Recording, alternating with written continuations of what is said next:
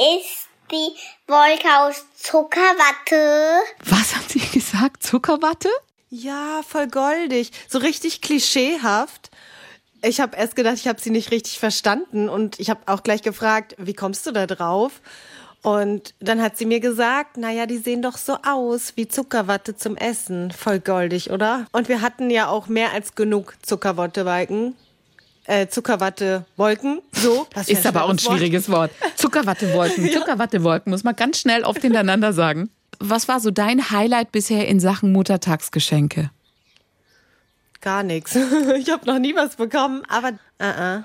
Man vergisst so schnell. Ich kann mich nur erinnern, eins der ersten Geschenke, was ich mitgekriegt habe, also natürlich vom Kindergarten, aber dann übers Kind, ähm, war Badesalz in Blau. In so einem kleinen Fläschchen. Und da stand halt, äh, da stand noch dran, glaube ich, für Mama. Ich bin mir nicht mehr ganz sicher. Und dann dachte ich, okay, das ist also der Punkt, wo wo es dann heißt, die Geschenke, die man von den Kindern bekommt und was macht man damit? Weil ich meine, weißt du, es war so zu wenig, um das Bad schaumig zu kriegen, ähm, zu viel, um es irgendwo rumstehen zu lassen. Es war einfach so, ja, was mache ich damit? Und dann flog es eine Zeit lang durchs Bad, rechts, links. Aber es ist ja auch blöd, weil es eine Glasflasche war. Und wenn die auf Fliesen fällt, ist auch doof. Dann landet es in irgendeinem Abstellkorb im Badezimmer. Und irgendwann habe ich schlechte Mutter es tatsächlich entsorgt. Ja, das ist dann dieser ganze Schund, der sich zu Hause ansammelt. Meine Kinder bringen auch immer Blümchen oder so unterwegs.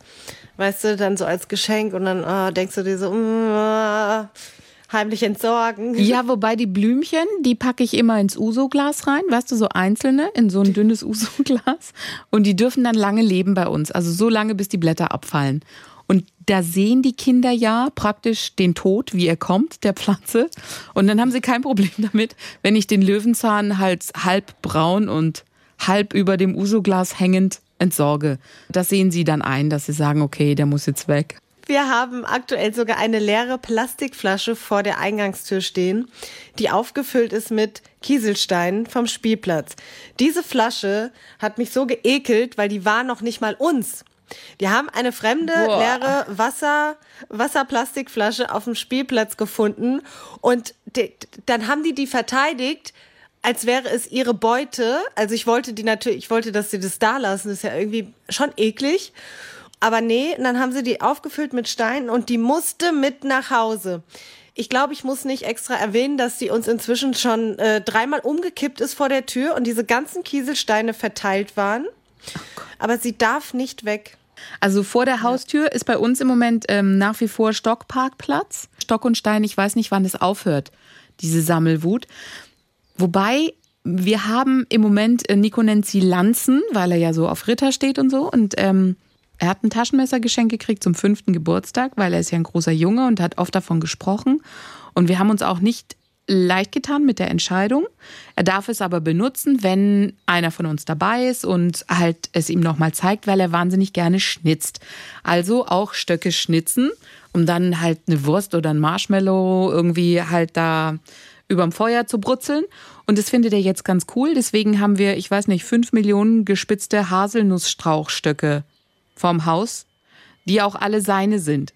Und er gibt seiner Schwester als mal eins, wenn vorne die Lanze halt schon so ein bisschen abbenutzt ist oder abgestorben ist, dann darf sie auch eins benutzen. Aber ansonsten sind wir ein selbstgeschnitzter Lanzenhaushalt im Moment. Hier, wenn ihr angegriffen werdet, ihr habt die Sperre schon da. Ihr könntet mit eurer kieselgefüllten Plastikwasserflasche bei uns vorbeikommen und wir könnten uns cool verteidigen mit mehreren äh, selbstgeschnitzten Lanzen. Würde funktionieren. Wir könnten gut Ritter spielen zusammen. Ist doch schön. Chaos hoch 2. Der Mama Podcast. Hey Mama, hey Mama, hey Mama. Hallo, wir sind's wieder, Monja und Anetta. Und Anetta möchte jetzt als erstes einmal eine Nachricht vorlesen, die wir bekommen haben zum Thema Geschwisterstreit. Von Sandra, die sich gemeldet hat. Wir fühlen so mit dir, Sandra. Also sie ist Mama von zwei Jungs. Ähm, kind eins wird in ein paar Wochen vier und der zweite wird im September zwei. Also es ist auch schon ich sag mal, ein kniffliges Alter, wo die zwei natürlich noch nicht so richtig hören, der Große noch nicht so richtig hört und der Kleine sehr wuselig ist. So, jetzt ist sie die ganze Zeit zu Hause, hat die letzten zwei Jahre, haben sie ein Haus entkernt, saniert, sind umgezogen. Sie ist eigentlich die ganze Zeit mit den Kids alleine, schreibt sie. Selber schuld könnte man jetzt sagen, hilft ihr aber auch nichts. Sie merkt nur, dass sie an dem Punkt ist, wo sie ziemlich ausgelaugt ist. Sie schreibt, ich bin zwei Wochen jetzt mit den Kids allein. Im Wildpark habe ich mal zwei Modis angesprochen, ob sie bitte auf die Kids aufpassen könnten, während ich aufs Klo gegangen bin. Das war das einzige Mal, wo ich echt jemanden hatte praktisch. Aber ansonsten nur sie und die Kinder. Und sie merkt, dass die zwei Kinder mh, mm, sich oft zoffen und dass sie dann dazwischen geht und dass sie da schwer ihre Wut zurückhalten kann. Und das ist wahrscheinlich auch der Punkt, wo sie merkt, dass sie ausgelaugt ist. Das ist echt nicht einfach, weil sie sagt, der Große geht dann auf den Kleinen los. Und wir hatten das Thema auch schon mal, Moni, erinnere dich, als wir gesagt haben, man versucht dann natürlich, den körperlich Schwächeren zu verteidigen. Klar, wenn der Große mhm. sie angreift, ist es natürlich einfach, kann sie eher damit umgehen. Aber wenn er natürlich, hm, warum auch immer, auf den Kleinen losgeht, ist es schwierig, weil der sich noch nicht körperlich wehren kann. Und da ist man echt in der tricky Situation als Mama. Du versuchst natürlich immer zu vermitteln, aber wenn du ausgelaugt bist und K.O. bist, dann kann es halt schnell mal passieren, dass du dann auch mal eine Runde lauter wirst, was es dir dann auch leid tut, dem Großen gegenüber. Ich glaube aber, das Gute ist der Schritt schon mal, dass sie gemerkt hat, dass sie der Punkt ist. Also sie wird ja erstmal der Pol sein, der die Gefühle an die Kids weiter, weiter vermittelt, ja? Und wenn sie das schon gemerkt hat, ist schon mal ein guter Schritt, finde ich. Kannst du mir gerade noch mal sagen, ich habe mich irgendwie weggeträumt, ähm, warum sind die Kinder nur ganz Zeit bei ihr? Sie ist seit der ersten Geburt zu Hause. Kita war ja nicht. Sie kann die beiden nicht alleine lassen. Also bei uns ist es genauso. Also ich, ich finde immer, es hilft ganz gut zu wissen, dass anderen auch so geht. Ich hatte gestern erst das Thema mit einer Freundin, die ist nämlich ausgetickt. Die hat super lang gearbeitet, die macht ständig Über, äh, Überstunden und kam dann erst um halb neun oder neun und hat ihren äh, hat ihr Kind dann eingesammelt und dann hat das Kind sozusagen halt richtig in die also die Pläne zerkreuzt, ist im Auto eingepennt und dann wieder aufgewacht und hatte äh, hatte Laune des Grauens und hat dann, also hat dann halt richtig angefangen zu zicken und sie hat aber auch schon keine Nerven mehr gehabt, weil den ganzen Tag gearbeitet und dann ähm, diesen, diesen Zeitdruck im Kopf, das ist bei mir auch sehr, sehr krass, wenn du dann ständig denkst, ich muss das noch machen und das noch und das noch und jetzt ist es aber schon so spät. Und wenn dann das Kind noch so richtig quer schlägt quasi und alles zer, alles zerstört, was du dir vorgestellt hast, vor deinem inneren Auge, was du noch schnell machen musst, dann sieht es mit meinen Nerven auch schwierig aus und das war dann bei ihr auch so und dann, ja, wurde rumgeschrien und so. Im Endeffekt weiß man, es ist nicht fair, aber es geht halt auch ganz, ganz vielen Müttern so. Ey, komplett. Erinner dich, das vorkommt. Erinner dich an die Situation. Das war für mich immer so ein, so ein Punkt, wo ich gemerkt habe, ich muss arbeiten. Die können ja nichts dafür. Und zwar, als die Melli an Mülleimer gegangen ist und ich habe sie nur da wursteln sehen, ja, und habe ihr das, weißt du, so in meinem Auge, Sicht, von meiner Sicht aus, so, ich habe ihr 50 Mal gesagt, sie soll nicht an Mülleimer gehen und was macht sie da und wurschtelt wieder rum und hab, ja voll, ich so, nee, was machst du da? Und dann fing sie ja an zu weinen und dann hat sie mir gesagt, sie wollte was wegwerfen. Weißt du, so, das war so der Punkt, wo ich gemerkt habe, scheiße du böse Mutter, du Unmensch, du hast dein Kind, weißt du, so angezickt und so weiter und so fort. Und habe ich gemerkt, okay, das gibt die Fälle immer wieder und ich merke auch, man, man rastet aus, man in der eigenen Haut und so. Und dann denke ich aber, aber ich bin der Punkt, der sich ändern kann. Ich bin der Erwachsene.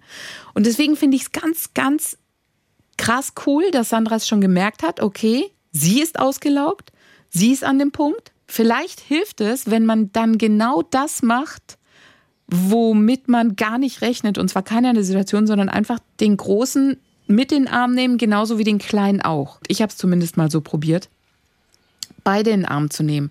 Weil ich wusste, dass mein Großer, als das bei der Kleinen gemacht hat und sie irgendwie geboxt hat oder so, kam der sich auch blöd vor, weil ich dann gesagt habe, hey, wir haben gesagt, jeder, der Recht hat, verliert sein Recht, sobald er zuschlägt. Das ist so. Das ist bei uns ein Gesetz. Egal, wenn sie seine Hütte zerstört und so und er 50 Mal zu mir kommt, dann ist es richtig so, herzukommen und zu sagen, sie hat das und das gemacht. Aber ab dem Zeitpunkt, wo er die Hand erhebt, wo er sie boxt, wo er was auch immer, verliert er sein Recht. Und sie ist im Recht, weil wir hauen nicht. Ich meine, meiner ist jetzt fünf geworden. So langsam fängt er an, es zu verstehen, aber das dauert. Deswegen mit vier oder knapp vier sind die, glaube ich, noch nicht so weit. Und dann ist es wichtig, wie reagierst du als Mutter? Und ich habe dann versucht, ihn mit zu umarmen. Das habe ich so ein bisschen von meiner Mutter geklaut, weil ich dachte, okay, er macht es ja, weil ihn irgendwas ankäst im Moment an der Kleinen. Und ihn dann zu nehmen und liebevoll, auch wenn es mir dann schwierig, schwer fällt, weil sie sie natürlich voll einen abweint, die Kleine, ihm dann klar zu machen, hey, das war jetzt nicht cool, was du gemacht hast. Kannst du das verstehen, was ich versuche Ja. klar zu machen? Ja, ich, also ich bin gerade auch dabei, die Regel durchzuführen oder eben zu verinnerlichen, dass er zu mir kommen soll und mir Bescheid sagen soll, bevor, also wenn sie ihn ärgert, weißt du, bevor Genau. es dann zum, zum, zur Schlägerei kommt. Das klappt manchmal schon mal ganz gut, aber auch nicht. Und ja, Kinder sind halt auch so sehr unterschiedlich. So viele, die so brave, in Anführungszeichen, Kinder haben, können das auch nicht verstehen. Nee, null. Wie es ist, mit einem Kind zu sein, der wirklich ähm, sehr aufbrausend ist. Und wenn du dann als Mutter selber noch ein höheres Aggressionspotenzial hast, was ich auch habe, ja, also ich, ich schrei halt auch oft und schreien ist, ist halt scheiße, weil eigentlich vermittelst du dem Kind nur, also du versuchst, weiß ich nicht, du versuchst ihn klein zu machen, Genau. Indem man brüllt. Das ist ja so ein, ist ja einfach Aggressivität. Aber ich verstehe das total. Ich habe das auch. Ich habe das auch. Ich versuche das vorher zu bremsen, wenn ich schon merke, es kommt jetzt dahin. Das klappt aber sehr oft nicht. Und ähm, also er lässt sich dann auch nicht umarmen oder so. Es ist so, dass ich jetzt sage, okay, ich, also es wird jetzt eine Weile dauern, diese Situation durchzustehen, weil am liebsten würde man ja sagen so, hör auf und dann ist vorbei. Genau. Aber das dauert bei uns tatsächlich dann auch schon mal eine Viertelstunde oder so, wie das Kind dann ja einfach rasend in seiner Wut ist. Und ich versuche dann die, die Grey Rock Methode, das, ähm, so nennt man das. Also wenn man das einfach aussitzt, dass du mit Sturheit quasi ähm, da, ja, die Situation aushältst. Zum Beispiel, also nehmen wir ein, nehmen wir ein ganz banales Beispiel. Das Kind äh, hat jetzt schon zwei Eis gegessen und will noch ein drittes. Und ähm, du sagst, nee, jetzt gibt's erstmal Mittagessen. Ist ja eigentlich eine normale Forderung. Und ähm, dann versucht mein Kind das manchmal halt eben mit aggressivem Verhalten durchzusetzen.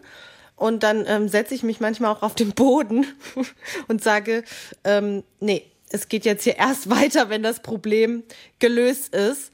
Oder, oder wenn er, wenn er halt ganz doll mich anschreit und ich möchte, dass er normal mit mir redet, dann setze ich mich zum Beispiel auch einfach hin wie ein Fels in der Brandung und sage so, ich, ich, ich äh, bewege mich hier jetzt erst wieder, wenn du normal und ruhig mit mir sprichst und wir das Problem klären. Also so richtig wie so ein, wie so ein Psychoguru mit einer Brille, so om.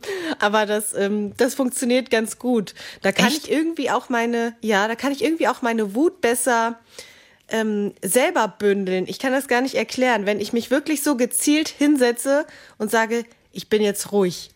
Das ist besser, als wenn ich dann irgendwie noch rumwurschtel und mache Haushalt und so. Dann kommt meine Wut eher aus mir raus, als wenn ich dann sage, so, ich bin jetzt ein Stein. Ab wann hat es so funktioniert, dass dein Sohn dann damit aufhört zu schreien? Wie alt war er da? Nein, er macht's ja immer noch.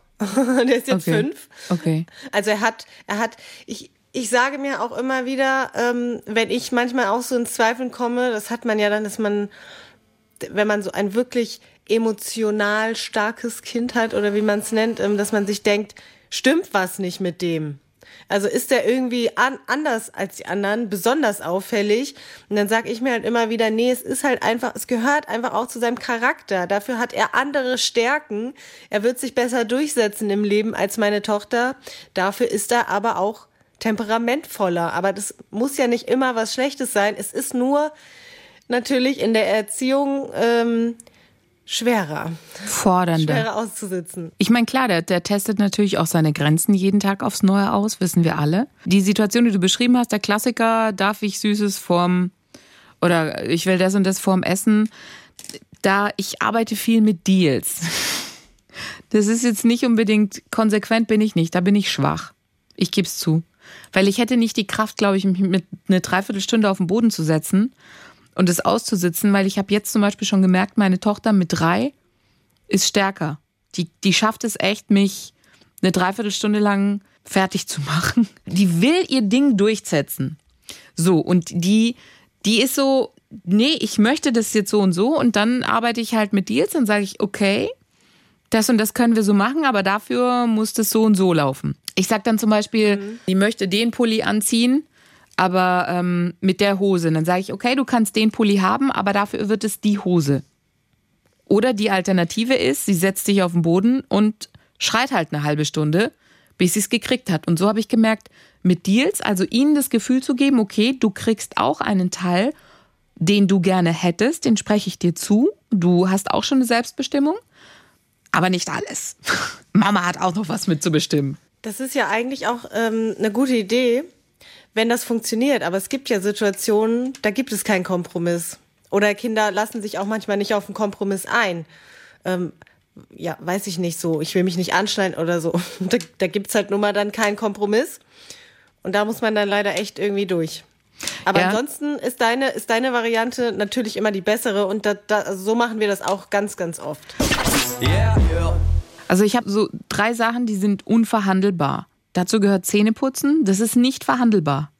Dazu gehört an die Hand nehmen bei Straße, nicht verhandelbar. Und rot. Also das sind so Sachen, wo ich sage, das verhandle ich nicht, weil wenn deine Zähne irgendwann versaut sind, sind sie versaut. Das ist unumkehrbar. Wenn du über die Straße gehst und dir passiert was, das ist unumkehrbar. Und das sind so Punkte, die sind nicht verhandelbar. Da können sie sonst was machen. Da, da, da geht nichts. Und das habe ich ihnen so früh wie möglich, so nach dem Motto, als sie sich mitteilen konnten und ihre Umwelt verstehen konnten, waren das so, hey, das sind die Punkte, darüber können wir nicht verhandeln. Das ist so. Da müsst ihr gar nicht probieren, jeden Tag eure Grenzen aufs Neue zu testen. Da bin ich echt äh, eiskalt. Und alles andere, da sage ich, okay, bin ich flexibel, kann man drüber reden, je nachdem, wie auch meine Tagesform ist und so weiter und so fort. Und die andere Geschichte mit die Kids mal in, so wenn sie nicht damit rechnen, wenn die am Ausflippen sind und ich eigentlich auch so ausflippen wollen würde, das hat mir meine Mama ganz oft gesagt, nimm ihn im Guten, ihn in den Arm zu nehmen, weil anders, und die boxen sich ja nach wie vor. Und ich habe jetzt schon 200 Mal gesagt, Wer schlägt, verliert sein Recht. Wer schlägt, verliert sein Recht. Ich weiß nicht, wie oft ich das sage, aber mir ist auch aufgefallen, er kommt öfter, weil ich sage zum Beispiel, spielt zusammen und dann spielt er an seiner Burg und dann sagt er, Mama, die Melli zerstört meine Burg. Und dann sage ich, ja, ich komme gleich, weil ich gerade, was weiß ich, ähm, Zeug abtrockne von der Geschirrspülmaschine oder sowas oder ähm, koche oder bla. Und dann sagt das nochmal, nochmal, nochmal. Und nachdem es mir zehnmal. Genau, dann bin ich zu spät.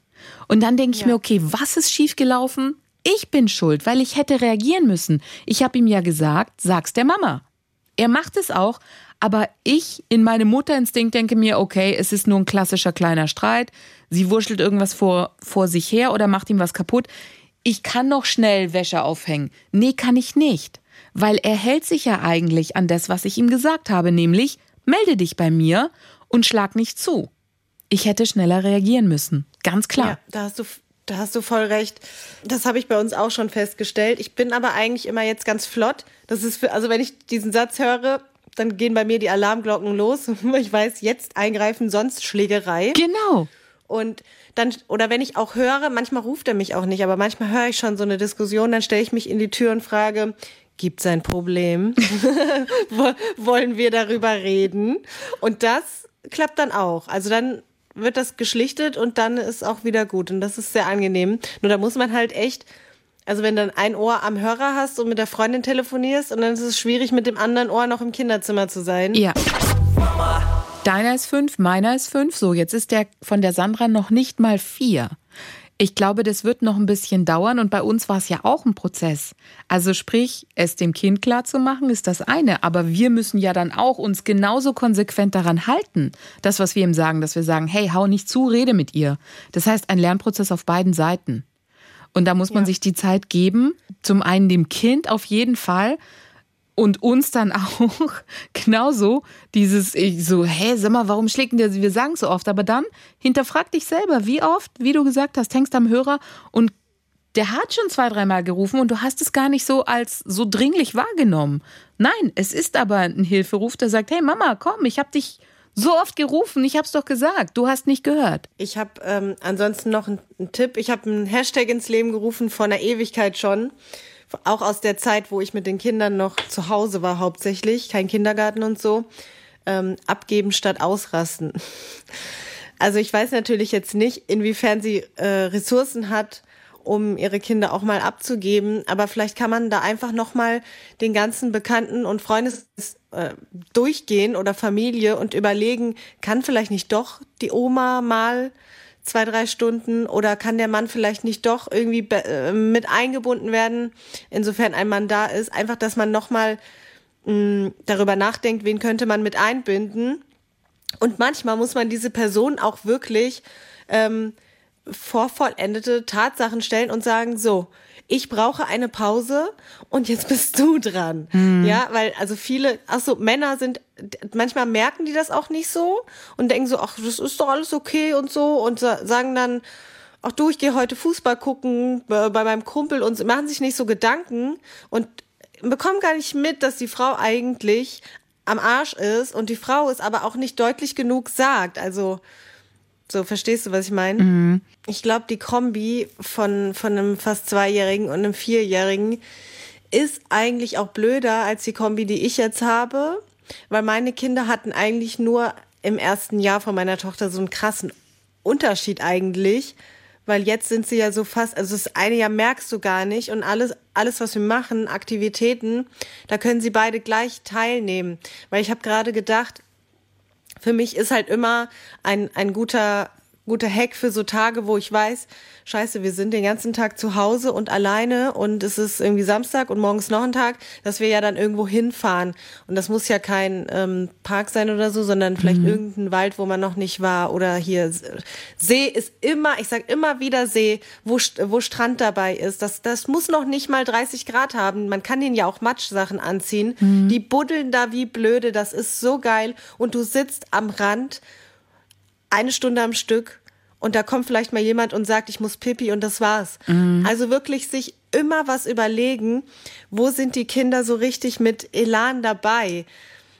Weil das hast du ja daheim nicht. Wenn die im Kinderzimmer, da haben die keinen Bock zu spielen und dann nölen die und dann haben sie schon vom Fernseher gehockt und auch kein Interesse mehr, sondern wirklich mhm. nochmal auch mal nachdenken, was kann man noch machen, was ist neu, was ist was Besonderes. Mhm. Jetzt weiß ich natürlich nicht, wenn ein Kind noch kleiner ist als das andere, ist es vielleicht ein bisschen schwieriger als bei uns, aber vielleicht doch. Also ehrlich gesagt habe ich schon vergessen, wie Zweijährige sind. Yeah.